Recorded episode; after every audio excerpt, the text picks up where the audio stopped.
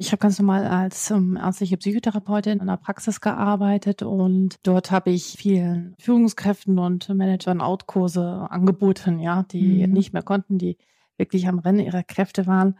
Und dann dachte ich immer, mein Gott, was sitzen die denn hier? Was machen denn die ganzen alleinerziehenden Mütter? Damals war ich auch schon, glaube ich, seit paar Monaten in der Situation gewesen. Und dann dachte ich so, wer kümmert sich denn eigentlich um die? Oh Mama. Räumt ihr bitte mal euren Scheiß hier weg. Mami, chill mal deine Base. Herzlich willkommen und schön, dass ihr wieder dabei seid bei einer neuen Folge von Elterngespräch, dem Podcast-Talk von Eltern für Eltern. Ich bin Julia Schmidt-Jorzig, habe selbst drei Kinder und jeden Tag neue Fragen rund ums Familienleben. Heute an Dr. Alexandra Wiedmer, Neurologin und Psychotherapeutin und alleinerziehende Mutter. Das Gespräch ist Teil 1 unserer Reihe Trennung mit Kindern.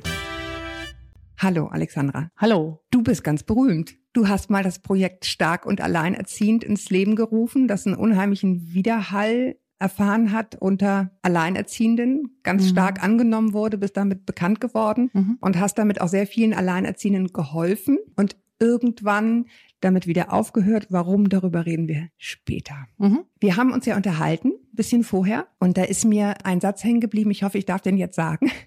Ich habe dich gefragt, du hast so lange jetzt keine Interviews gegeben. Warum gibst du denn jetzt großartigerweise mir wieder eins. Und ja. da hast du gesagt, ja, wenn ich ganz ehrlich sein soll, ich habe mich irgendwie in der Eltern nie so richtig wiedergefunden. Wir finden da irgendwie nicht statt. Mhm. Und ja, mich freut, dass du jetzt dich freust, dass du hier sehr wohl stattfindet, dass ihr hier sehr wohl stattfindet irgendwie mit eurem Thema. Aber ich glaube, es ist so ein bisschen auch Pass pro Toto, ne? Zählen Alleinerziehende irgendwie nicht als Eltern? Oder was glaubst du, woher kommt das, dass du das Gefühl hast, ich, wir finden da nicht so statt? Hm, ich glaube, das ist ja schon seit Jahrhunderten so, ne? Also das ist ja nicht erst was Neuartiges schon vor 200, 300 Jahren. Und wenn man noch weiter zurückdenkt, da waren Frauen mit äh, Kindern, die alleine waren, irgendwie aussätzig, wurden nicht in Familien aufgenommen. Da wurden Scheinehen äh, beschlossen, weil man musste doch diesem Bild entsprechen. Ja? ja, das ist ja schon so sehr, sehr lange so und das hat sich so auch gehalten. Ich glaube, so in den 20er Jahren, da waren die Frauen auch, was die Freiheitsbewegung und den Feminismus angeht, schon mal viel weiter und mit dem Zweiten Weltkrieg und so weiter hat sich das alles wieder sehr rückwärts entwickelt und mhm. Mutter, Vater, Kind, äh, Frau vom Herd war dann wieder total klassisch und modern. Aber die alleinerziehenden Frauen hat es immer gegeben, ne? aber sie sind nicht so in Erscheinung getreten, so sehr wie sie es jetzt tun. Das hat sich auf alle Fälle verändert. Ja. Klar, dieses Bild ist immer natürlich noch in einem durchaus auch christlich geprägten Land natürlich immer noch sehr präsent bei vielen Menschen. Ja, mhm. aber es mhm. gibt auch viele andere Familienformen. Und ich sage immer, oder habe äh, in den letzten Jahren immer gesagt, Familie ist da, wo Kinder sind. Familie kann sehr vielfältig sein. Ja. Genau. Also das ist mir irgendwie ehrlich gesagt sehr wichtig, das nochmal mhm. ganz deutlich zu sagen. Familie bleibt Familie, auch wenn sie sich verändert. Ich glaube, alle, die wir ein gewisses Alter überschritten haben, wissen, die Dinge laufen nicht immer glatt durch. Mhm. Und das muss drin sein. Mhm. Dass man dann trotzdem noch als Familie zählt, auch wenn sie vielleicht, ja, sich verändert hat, einfach eine andere Form gefunden hat, ne, im Laufe der Jahre. Du hast ja, deswegen habe ich das am Anfang so ausführlich erwähnt, was eher ungewöhnlich ist, das, was du beruflich machst und das, was du privat erlebt hast, mit diesem Projekt stark und alleinerziehend verknüpft. Genau. Du bist selbst alleinerziehend. Ja. Du hast also viel beruflich zu tun gehabt mit den Frauen, die zu dir kommen, wenn nichts mehr geht, so ein bisschen. Ne, die versucht haben, viele Jahre das alleine zu stemmen und dann Hilfe suchen. Ist das richtig? Du schürzt so die Lippen, als würde ja. das es nicht ganz treffen? Nee, also ich habe ganz normal als ähm, ärztliche Psychotherapeutin in einer Praxis gearbeitet und dort habe ich vielen Führungskräften und Managern Outkurse angeboten, ja, die mhm. nicht mehr konnten, die wirklich am Rennen ihrer Kräfte waren. Und dann dachte ich immer, mein Gott, was sitzen die denn hier? Was machen denn die ganzen alleinerziehenden Mütter? Damals war ich auch schon, glaube ich, seit paar Monaten in der Situation gewesen. Und dann dachte ich so, wer kümmert sich denn eigentlich um die? So. Wie mhm. ist es mhm. denn da eigentlich? Ich hatte mich da noch nicht so intensiv mit befasst. Du warst es gerade erst geworden. Ja, ja, genau. Und ähm, dann habe ich äh, angefangen zu googeln. Das war 2012 und äh, Hilfsangebote alleinerziehend ja, genau. So. Also auch hier in Hamburg, wo wir sind und fand bis auf eine damals sehr schlecht gemachte Seite eigentlich gar nichts zu dem Thema. Naja, und dann habe ich mir die Seite angeguckt und dachte, also das kann ja nicht ja alles gewesen sein. Und dann habe ich hier bei den Elternschulen hier angerufen. Also, ne, hier gibt ja Erziehungsberatungsstellen, gibt's ja in jeder Stadt. Und dachte so, Mensch, gibt's denn hier eigentlich so Gruppen, wo sich so andere, die in dieser Situation gekommen sind, treffen und miteinander zu, zusammentun? Und dann sagt die Frau am Telefon von der Elternschule zu mir, nein, wir haben doch keine Gruppentreffen. Die Alleinerziehenden schämen sich und mischen sich unter die anderen Eltern. Und das war echt so ein, ein Schlüsselmoment für mich, wo ich dachte mal, geht's der noch ganz gut? Also was ist das denn? Das gibt's doch gar nicht. Wir sind hier in Hamburg. Jede vierte Familie äh, lebt getrennt, ja. Ist es in Anführungsstrichen nur jede vierte, muss ich mal ganz blöd Ja, fragen? ich glaube jede vierte, ja. ist es nicht so, dass die Hälfte aller Ehen? Hm? Ja, aber ich glaube, das ist ja die Hälfte aller Ehen, aber nicht alle Ehen haben Kinder. Also ich glaube, jede Stimmt. vierte. ja. Guck mal, man, man muss Statistiken eben auch lesen können, ganz wichtig. jedenfalls ein, ein, ein großer Teil, ja. Und ähm, also ich konnte es nicht glauben. Und also dieses, die schämen sich, ich dachte ich so, pff, ich erzähle jeden Tag, also in meiner Rolle als Psychotherapeutin, jeden Menschen von seinem Wert und äh, dass der nicht äh, verknüpft ist mit einem Status. Ja, also dass er an sich einfach ein wertvoller Mensch ist. Und dann hörte ich das und dachte so, äh, es kam mir sehr befremdlich vor. Dann hat mich das äh, so gewurmt und ich war so wütend, dass es so wenig Infos, so wenig Hilfen gab. Und das in Hamburg, ja? Also ich Ja. meine, wie ist es dann auf dem Land? Ja. Da habe ich gedacht, so, jetzt mache ich was. Auf dem Land haben wir wahrscheinlich immer noch 2012. Ständig Ja, mehr, wahrscheinlich. Nicht, aber ja. Ja, es ist unterschiedlich. Also es gibt Regionen in Deutschland, ich habe ja auch viele Vorträge gehalten, da sind sie sehr weit fortgeschritten und es gibt viele Regionen, wo gar nichts ist. ja. Äh, naja, also jedenfalls äh, habe ich gedacht, so, da muss ich was ändern und dann habe ich angefangen, mich sozusagen äh, neben meiner Arbeit und meinen beiden Kindern mich um dieses Projekt zu kümmern und habe das so Du hattest ja wahrscheinlich auch wahnsinnig viel Ich- Zeit. ich- Wenn ich das so höre, neben deiner Vollzeitarbeit und deinen zwei Ja, Kindern. da habe ich damals noch äh, deutlich weniger gearbeitet. Naja, ähm, meine Idee war gewesen, okay, wie kann ich gesund bleiben in dieser Situation? Ne, aus ärztlicher und therapeutischer Sicht habe ich gedacht, okay, vielleicht kann ich da was zusammenschreiben. Ich bin jetzt hier nicht der Schreiberling, aber vielleicht kann ich da sozusagen für diese Zielgruppe ein bisschen Hilfe schaffen. und dadurch auch für dich so ein bisschen zurückstrahlen, dir selber so eine immer eine- Community aufbauen, die es nicht gab. 2014 fiel mir der Name Stark und Alleinerziehend an. Das hat ungefähr zwei Jahre gedauert nach der Trennung. Mhm. Dann habe ich drei, vier Wochen später wollten alle möglichen Parteien irgendwie in Kontakt kommen, weil sie meinten, ach, sowas bräuchten wir mal. Da habe ich gesagt, nee, ich doch nicht.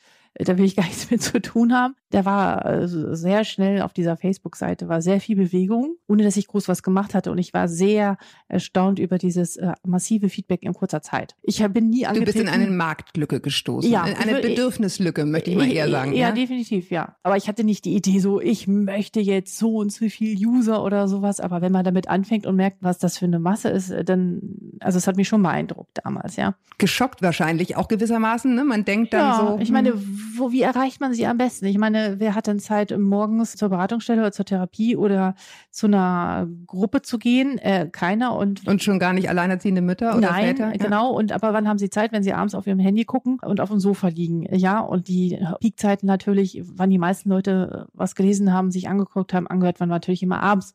Ja, wer hat denn dann noch geöffnet? So. Also Ja. digital, online erreicht man sehr viele von dieser Zielgruppe. Ja. Ja. Deswegen machen wir das. Ja. Ja, genau. genau. So, dann hast du angefangen, dann wurde es irgendwie immer mehr, aber du hast ja auch noch privat was zu wuppen gehabt. Wie, Ja. was war denn deine Situation? Naja, meine Situation war so, dass ich, äh, als die Trennung war, waren meine eine Tochter war gerade drei geworden und die andere war gerade zwölf Monate. Es war eine harte Zeit in dem allerersten Jahr, dass ich meine Arbeitszeit deutlich reduzieren musste. Ich hatte dann nur noch teilweise 20 Stunden gearbeitet, weil ich es einfach nicht geschafft habe. Es war einfach wirklich so viel zu tun. Hatte dann auch echt Probleme, meine Wohnung hier zu bezahlen. Ja, wir hatten ja vorher zu viert gewohnt.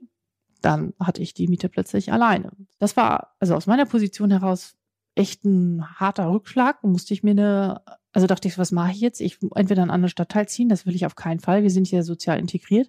Und dann haben wir ähm, fast fünf Jahre lang haben wir drei Mädels mit einer vierten in einer Frauen-WG gewohnt. Okay. Sprich, ich habe ein Zimmer untervermietet und wir haben zusammen gewohnt. Und so war das eine gute Win-Win-Situation. Ja. Das eine ist, oh Gott, jetzt muss ich auf einmal irgendwie die Kohle ran schaffen. Das andere ist das Emotionale. Je nachdem, es kommt drauf an. Wenn man aus der Position herausgeht, sagt, dass man sagt, ich entscheide mich dafür und ich trenne mich. Meistens ist ja so diese Entscheidung der Trennung schon mindestens ein Jahr vorher gefallen. Ne? Das ist ja so ein sehr langsamer Prozess, wo sich die Leute dem annähern und bis sie sagen, ich trenne mich mit Kindern. Ja, das ist ja schon eine große Entscheidung. Wenn man natürlich derjenige ist, dem es kalt erwischt, so wie es auf meiner Seite war, kam das schon sehr überraschend und das ist wirklich, und das kann sich keiner vorstellen, der es nicht erlebt hat und der, der hineinkommt. Also ich würde sagen, die größte Herausforderung, die ich in meinem Leben gemeistert habe. Mhm. Und die ich aber auch nicht mehr missen will, weil nur weil ich diese Erfahrung gemacht habe, kann ich das, was ich heute mache, so gut machen. Aber Emotionen, egal welcher Form, kosten Energie. Energie, die ganz viel vom Alltag noch abgezogen wird. Und da muss man noch die Alltagsthemen äh, bewältigen. Und wenn man sozusagen keine Emotionsregulationsstrategien hat, das klingt jetzt so ein bisschen äh, komisch, aber wie man weiß, wie kann ich denn mit meiner Wut, mit meinen Schuldgefühlen, mit meiner Trauer, mit meinen Ängsten umgehen, dann ist man ziemlich äh, hilflos der Situation ausgeliefert. Ich habe es sogar so empfunden, obwohl ich all Das das, wollte ich weiß. gerade fragen. Ja, natürlich. Als Profi ne, Ja. würde man denken, ja, die, dann, Ja, ja. Die, die weiß dann ja, wie die, die Bewältigungsstrategien und so. Ja, na klar, rein kognitiv weiß man vieles. Ne? Also man weiß, okay, eigentlich müsste ich das und das tun. Und dann aber selbst in diese Situation zu kommen, ist nochmal ein ganz anderer Punkt. Und äh, meine, meine Chefin damals sagte zu mir, Alexandra, wenn du noch mal durch bist, bist du noch viel bessere Therapeutin. Und sie hat recht behalten. Weil ähm, nichts ist besser, als wenn man sozusagen selbst mal durch solche Prozesse gegangen ist. Und das sind zwei Ebenen, dass man einerseits da steht und weiß, eigentlich müsste ich jetzt das und das tun, aber man macht trotzdem das Gegenteil. Das passiert jedem. Es ist Ja. total menschlich, ja. Du hast das getan, hast du gesagt, auch so ein bisschen, um dieser Gruppe von Eltern zu helfen. Inwieweit hat das denn auf dich dann wirklich zurückgewirkt? Dieser Dialog mit den Eltern, dieses sich dann durchaus wieder auf so einer anderen Ebene Gedanken über dieses ganze Thema machen. Hat's das überhaupt? Hat es vielleicht auch gar nicht? Oh doch, doch, doch, doch. Das hat äh, sehr, sehr viel verändert in meinem Leben. Es hat viele Facetten. Einerseits, wo, wo ich gemerkt habe, jeder Einzelne kann in diesem Zeitalter sehr viel bewegen. Also wer wirklich eine Message hat, irgendwas ihn berührt, bewegt, kann nicht leichter als heutzutage das digital in die Welt tragen.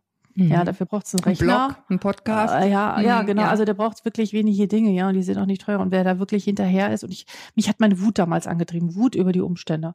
Das hat mich sehr beeindruckt und wie wirksam man sein kann, was man für Wellen schlagen kann. Ich habe ja auch viel dann mit anderen zusammen gemacht und wir haben versucht, ein paar Dinge zu bewegen. auf und- politischer Ebene richtig. ein bisschen ne? auf politischer Ebene, obwohl ich mich da so gut es ging immer raushalten wollte, weil das ist nicht mein Thema. Mhm. Das hat mich schon beeindruckt, aber obwohl politisch ist es mir viel zu wenig. Aber dass man aber schon viele Menschen erreichen kann. Und mich hat unheimlich beeindruckt, wie viel äh, mir geschrieben haben, die gesagt haben, boah, diese Stelle hat mir geholfen und das war total wichtig. Ich habe ja auch viele Podcast-Interviews gemacht damals, wo ich denke, ach, das war jetzt nichts Besonderes, aber jeder zieht sich das raus, was für ihn gerade gut ist. Und das hat mich darin bestätigt, das weiterzumachen, auch so eine lange Zeit und so intensiv, weil es halt einfach nichts in diese Richtung hingab. Ja. Ja. Es gab zwar welche oder es gibt natürlich immer noch welche, worüber ich sehr, sehr dankbar bin, äh, die sich sehr engagieren, auch politisch nach wie vor.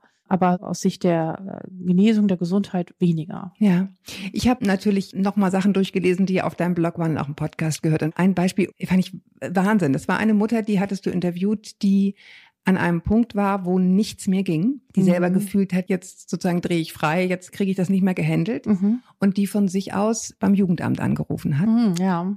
Und gesagt hat, ich bin an einem Punkt, ich kann nicht mehr. Mhm. Äh, Die im Grunde das unfassbar Tollste getan hat, was man tun kann, nämlich Mhm. um Hilfe zu bitten, wenn man merkt, jetzt ist wirklich ein Punkt, jetzt kann ich für nichts mehr garantieren. Und die erzählte, zehn Minuten später waren die dann wirklich da. Letztendlich überfordert, weil sie normalerweise nur die Fälle haben, wenn es zu spät ist, wenn irgendwas Mhm. schon richtig angebrannt ist. Und ich fand das ein sehr krasses sicherlich, aber doch ein ganz tolles Beispiel dafür, dass es eben auch wichtig ist in dieser Situation und deswegen heißt oder hieß dein Blog ja auch stark und alleinerziehend, Mhm. die Stärke zuzulassen, dass man schwach ist und Ja. Hilfe braucht. Ähm, ja, ich weiß, welches Interview du meinst. Das war eine besondere Situation. Wenn es diese Hilfe gibt, ist es schön. Wenn das Jugendamt oder eine Institution so reagiert, ist es schön. Aber das ist auch nicht flächendeckend so, ja. Ja. Aber man muss es immer wieder versuchen. Äh, Mir ging es eigentlich eher um die Mutter, Ah. die, die sozusagen für sich Ja. entschieden hat, Ja. so, und jetzt ist der Punkt, jetzt merke ich, ich kriege das nicht mehr hin. Ja, Ne? Das ist natürlich drumherum, da kommen wir auch gleich noch zu, die Umstände teilweise unfassbar katastrophal Ja. sind. Das ist das eine, aber sie hat sich eben wieder in die Lage der Handelnden sozusagen gebracht, ne? Und hat dann gesagt, so jetzt genau, sie hat brauche ich- agiert. ne? Genau, so. Genau, Und das fand ja. ich unheimlich beeindruckend Ja. und toll und, und damit auch zu sorgen, also um es zu Ende zu führen, die Kinder kamen dann in eine Pflegefamilie. Ne, weil sie gesagt hat, ich brauche eine Pause, dann auch teilweise zum Vater. Aber erstmal hat sie gesagt, ich muss jetzt atmen. Ich kann nicht mehr. Genau, und das war sehr, sehr mutig von ihr und sehr, sehr groß. Und die waren eine Zeit lang in der Famili Pflegefamilie und jetzt sind die Kinder auf alle Fälle wieder bei ihr zurück. Das Ja, genau, ich. um das ganz zu Ende zu um das erzählen. ganze Ende zu bringen, ja. Ja, genau. Nee, aber das war in der Situation richtig. Das ist der eine Weg oder der andere Weg ist, ich glaube, das habe ich ja damals auch gesagt, man kann auch in Situationen, wenn es halt überhaupt nicht mehr geht, wenn man total erschöpft ist, natürlich auch mit den Kindern in Kliniken gehen. Es gibt ja extra äh, Mutter-Kind-Kliniken, wo man auch Kinder akut mitnehmen kann. Sicherlich nicht in allen Städten, aber Ja. das ist auch möglich. Aber um es nochmal zu betonen, das ist jetzt wirklich ein sehr, sehr Extremer Fall Beispiel natürlich, gewesen. genau. Ja. Du hast vorhin angesprochen, auch bei dir, und du bist ja eine gut ausgebildete, Mhm. wahrscheinlich leidlich verdienende, alleinerziehende. Mhm. Das finanzielle Thema ist ein Riesenthema, was unglaublich drückt, eigentlich bei allen, und zwar relativ egal auf welchem Level, weil man will das Level ja halten, was man kennt. Ein großes Thema war lange Zeit der Unterhaltsvorschuss, den der Staat bezahlt, Mhm. wenn der Vater nicht zahlt, aus welchen Gründen auch immer. Meines Wissens jeder zweite Vater. Warum auch immer. Wir halten das einfach mal in Zahlen so fest. Das Mhm. bedeutet, ohne das Geld des Staates kommt kein Geld an. Wenn der Staat nicht zahlen würde, Mhm. gäbe es gar kein Mhm. Geld. So. Genau. Und es war lange Jahre ja so, dass dieses Geld nur gezahlt wurde bis zum vollendeten zwölften Lebensjahr der Kinder. Das immerhin hat sich in den Jahren, in denen du aktiv warst, geändert. Genau. Da Jetzt war wird es ja noch- gezahlt bis zum 18., soweit ich weiß. Ja, genau. Das wurde nur bis zum 12. bezahlt. Und damals war Frau Schwesig noch Familienministerin und da haben wir uns mit mehreren Bloggerinnen, Aktivistinnen, würde ich sagen, also Christine Finke, Runa Duwe und mit den Verband der Alleinerziehenden Mütter und Väter in NRW zusammengetan und haben eine Petition aufgesetzt gehabt, die wirklich wahnsinnig viele Stimmen gesammelt hat. Ich weiß nicht mehr, wie viele es waren. Die haben wir jedenfalls auch dort mit eingereicht und haben sozusagen Frau Schwesig den Rücken gestärkt und Frau Finke war damals sehr eng in Kontakt mit der und die hat das wirklich durchbekommen. Also war es in Anführungsstrichen so ein Mini-Erfolg für die, aber für die Frauen schon eine unheimliche Erleichterung zu wissen, mit dem zwölften Lebensjahr ist nicht Schluss. Ja, also in meiner Erfahrung, ich habe jetzt, ne, einer ist Mhm. 13, einer ist 12, ja, da hätte ich gerne noch einen Nike-Pullover, Ja, aber du ja. denkst, ja, wir reden Ja, hier von meinem Nettogehalt, ne, wenn wir die ganzen Wünsche mal addieren, da fangen die irgendwann nach meiner Wahrnehmung erst an zu kosten. Ja, ja. Ne, ab diesem, ab diesem. Alter. Ne? Man muss jetzt, weiß Gott, keinen Nike-Pullover zum Überleben haben, aber auch in anderen Dingen, ne? Klassenreisen und so weiter. Klar. Also da geht's eigentlich erst los. Ne? Klar. Im Vorgespräch haben wir auch über das Wort alleinerziehend gesprochen. Mhm. Und da hast du gesagt, das ist aber auch ein gefährliches Wort, weil es dieses Alleinsein so betont oder einen so auf eine Rolle. Genau. Ich habe mich ja mit dem Blog äh, sehr viel beschäftigt, habe ich mich auch natürlich mit dem Thema und das Wörter machen unbewusst was mit uns. Ich Mhm. bin auch Hypnotherapeutin, also mir ist die Macht der Sprache schon sehr bewusst. Wenn ich immer wieder das so betone und sage, macht das was mit mir. Einerseits ist es wichtig, das zu definieren und auch zu gucken, da auf Missstände hinzuzeigen. Aber trotzdem, ich bin hier noch viel mehr. Ich bin eine Frau, ich bin Kollegin, ich bin äh, Mutter. ich bin Mutter, ich bin Freundin, ich bin ja noch ganz viel, ja, und nicht nur dieses eine. Und ich finde es schwierig, wenn das, das ganze Leben zu sehr einnimmt und zu präsent ist. Deswegen muss man es mit Vorsicht genießen. Aber klar, man, man muss der Sache schon einen Namen geben. Aber also ich denke da wenig drüber nach. Ja. Ja. Du hast das gemacht, du hast ein unglaubliches Feedback bekommen. Mhm. Alle haben dich geliebt, ne, weil du ja sozusagen freimütig und, kost und kostenlos gegeben hast. Ich, äh, ja. Ja, mehr oder minder. So. Und irgendwann war der Punkt gekommen, wo du gesagt hast, und jetzt ist gut. Genau. Warum?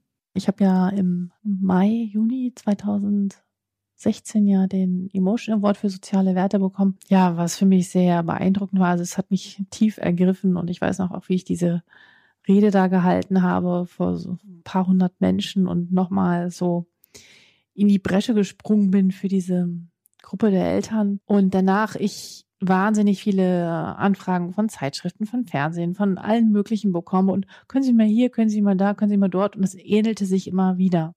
Und über die Jahre wird natürlich immer wieder ähnlich berichtet und ich dachte so, äh, und alle immer nur so, können Sie mal so kurz. Nein, ich kann mal nicht so kurz, weil äh, das haben immer alle gedacht, das wäre mein Hauptjob. Nein, ich habe ganz normal meinen Job gemacht. Also ich habe teilweise so viel für Stark und Alleinerziehend gemacht, dass ich locker noch mal 20 Stunden in der Woche dazu gemacht habe. Ich habe, glaube ich, in den ganzen Jahren kein einziges Mal Fernsehen geguckt, keine Serien, kein Netflix, gar nichts. Das Oh gar, Gott. gar nichts. Das ist echt schlimm. ja.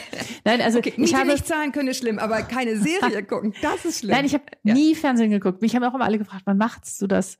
ich habe überhaupt gar nicht meine Fernsehen gemacht. Also ich habe das wirklich on top zu meinem Job gemacht. Und irgendwann habe ich gesagt, so, äh, also auch ich liebe den Beruf als Arzt. Ich liebe meinen Beruf als Therapeut. Ich bin mehr als das, dass ich nur dieses eine Thema mache. Ich, hab, Mhm. ich kann viel mehr. Es fokussierte sich zu sehr auf dieses eine Thema. Alleinerziehend, ja. Ja, und ich kann viel mehr. Also ich habe nicht so viele Jahre studiert und Dinge gemacht, bin Neurologin geworden, um nicht auch andere Patienten, um andere Menschen zu helfen. Ja, und dann äh, wurde es immer mehr und dann dachte ich so, nee, ich bin hier nicht der heilige Samariter, äh, der das hier meine Zeit so in der Welt verteilt, ja.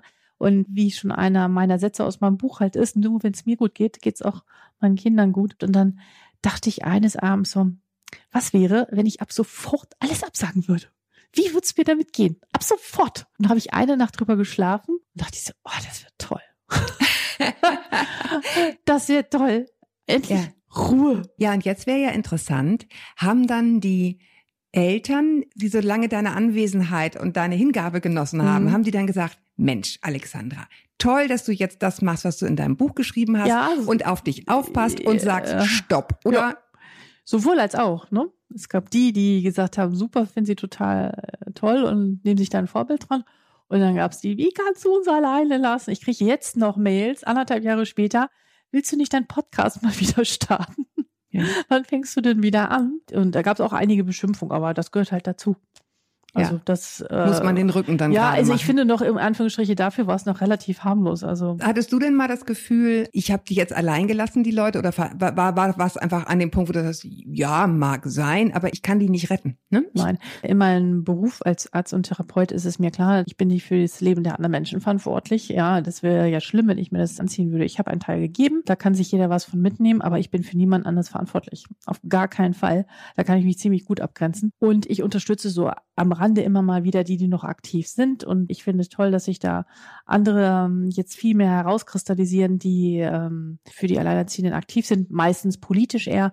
Aber immerhin, nein, da habe ich überhaupt kein Problem mit. Das Politische, du warst ja jetzt ein paar Jahre Beobachterin. Mhm. Guckst du da jetzt drauf und denkst, cool, was sich in der Zeit so alles getan hat? Das war jetzt auch sehr spitz gefragt. Ja, also ich habe äh, bei mir eine Kollegin in der Firma, die ist, äh, ja, die ist um die 70, die sagte zu mir, die war in den 80ern Jahren, war sie alleinerziehend mit zwei Töchtern und so meinte so, Alexandra, jede Generation muss sich ihren Platz wieder erkämpfen. Und es hat sich wirklich auch seitdem, wenn man so mal zurückblickt in den letzten Jahrzehnten, was hat sich denn da groß getan?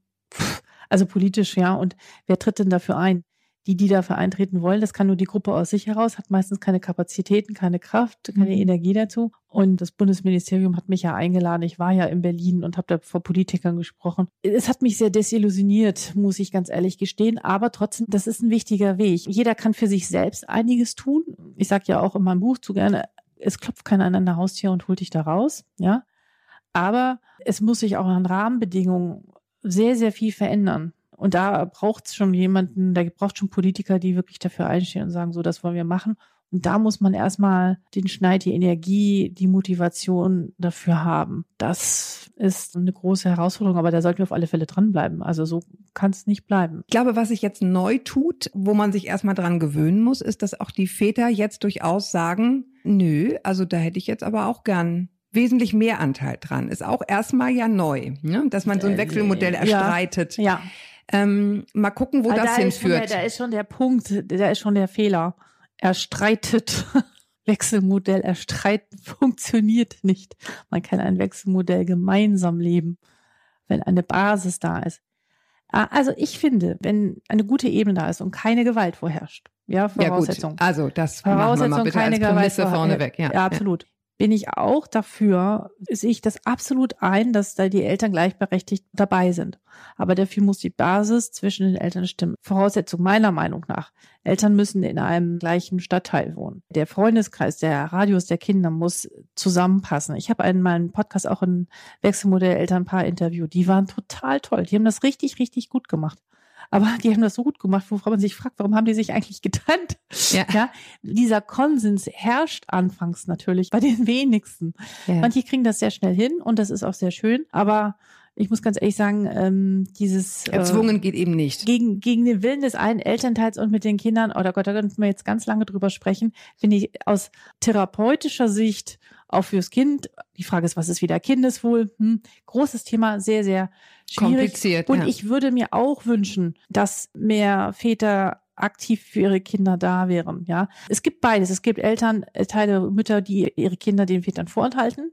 Aber bei ganz, ganz vielen, also jedenfalls sind das die, die ich angezogen habe, mit Mhm. denen ich Kontakt hatte, sind das Väter, die sich nicht kümmern. Und Mhm. das finde ich total traurig. Und ich finde es schön, wenn ein Vater sich auch für sein Kind interessiert. Ja. ja, Ja. ja.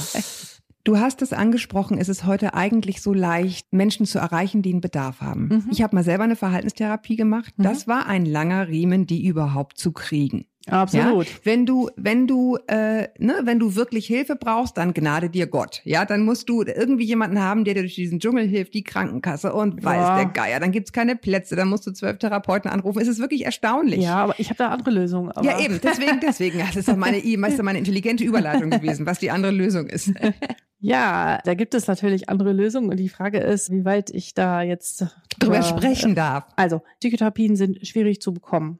Ja, es ist mehr Bedarf da, als dass es Kassenzulassung Plätze bei Therapeuten gibt. Ja. Meine Meinung und nicht nur meine Meinung von, sondern ganz vielen Leuten ist, nicht jeder, der einen psychischen Bedarf hat, braucht gleich eine Psychotherapie. Die Psychotherapie ist in Deutschland viel zu hochschwellig. Wer kriegt eine Psychotherapie?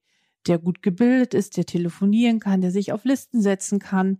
Aber wir Genau, brauchen das viel niedrigschwelliger Angebote für Menschen, die nicht diese Kompetenz haben, wo es eher so um psychische Beratung, um psychosoziale Beratung gibt, die sehr viel niedrigschwelliger ist. Und das ist auch das, was ich ja gerade Dann mach doch beruflich mal einen mache. Blog, der stark und Nein, alleinerziehend ist ja, heißt. das ist ja das, was, ähm, das ist ja gerade mein Beruf, den ich jetzt mache. Das ist ja mein Job gerade. Wir bieten das an und es wird immer mehr, dass es das gibt. Und darüber bin ich auch Also sehr, eine sehr digitale Erstberatung oder eine, Wir machen eine äh, Ansprache. digital, wir machen digitale psychosoziale Beratung. Was heißt digital? Sprecht ihr? Schreibt ihr? Habt ihr Videos? Wir, wir sprechen und wir nutzen digitale Therapeutika. Es gibt mittlerweile schon viele evidenzbasierte äh, digitale Programme, die genauso wirksam sind, wie als wenn man Ich klicke da Äh, was an, Fragebögen. Ja, nee, nee, das sind nicht Fragebögen, das sind sozusagen Programme, die man eine Depression hat oder zum Beispiel eine Angststörung hat, begleiten und einen darüber aufklären, also Psychoedukation machen. Das, was auch ein Therapeut macht. Viele Studien haben nachgewiesen, dass sozusagen dieser Einsatz dieser Programme deutlich zu einer Reduktion der Depression schon führen.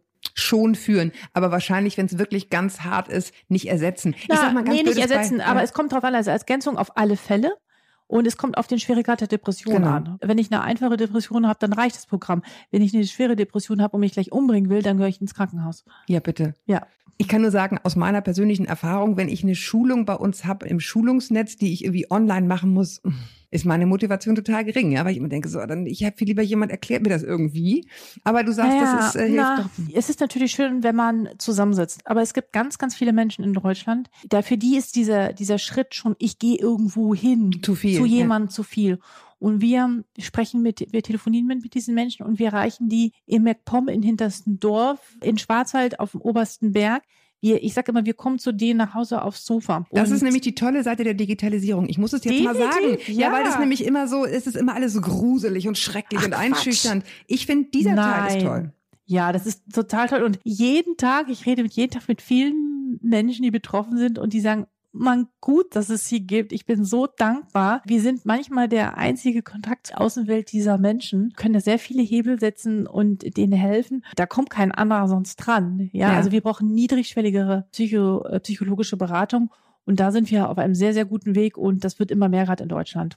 Was ich sehr schön finde. Also Psychotherapie ist gut, aber nicht für jeden das Richtige. Und auch nicht jede Alleinerziehende braucht eine. Nein. Um das jetzt mal Nein, sozusagen um abzubinden. Wichtig ist, um das nochmal zusammenzufassen, dass man sich vielleicht ermutigt, sich nicht nur als das zu sehen, nämlich als alleinerziehend, sondern irgendwie für sich zu sorgen und im besten Sinne zu gucken, wie kann ich nach vorne gehen und auf mich aufpassen, damit es mir und meinen Kindern gut geht und ich irgendwie in so eine gute Interaktion mit dem, mit dem Ex-Partner komme, ob sei es Ex-Partner oder Ex-Partnerin. Genau. Und ich finde gut, dass du weiterhin auch auf dich aufpasst. Ich freue mich jedenfalls total, dass du da warst Ja, und dir die Dank Zeit genommen hast, nochmal mit uns zu sprechen, Eltern nochmal eine Chance gegeben Ja, hast.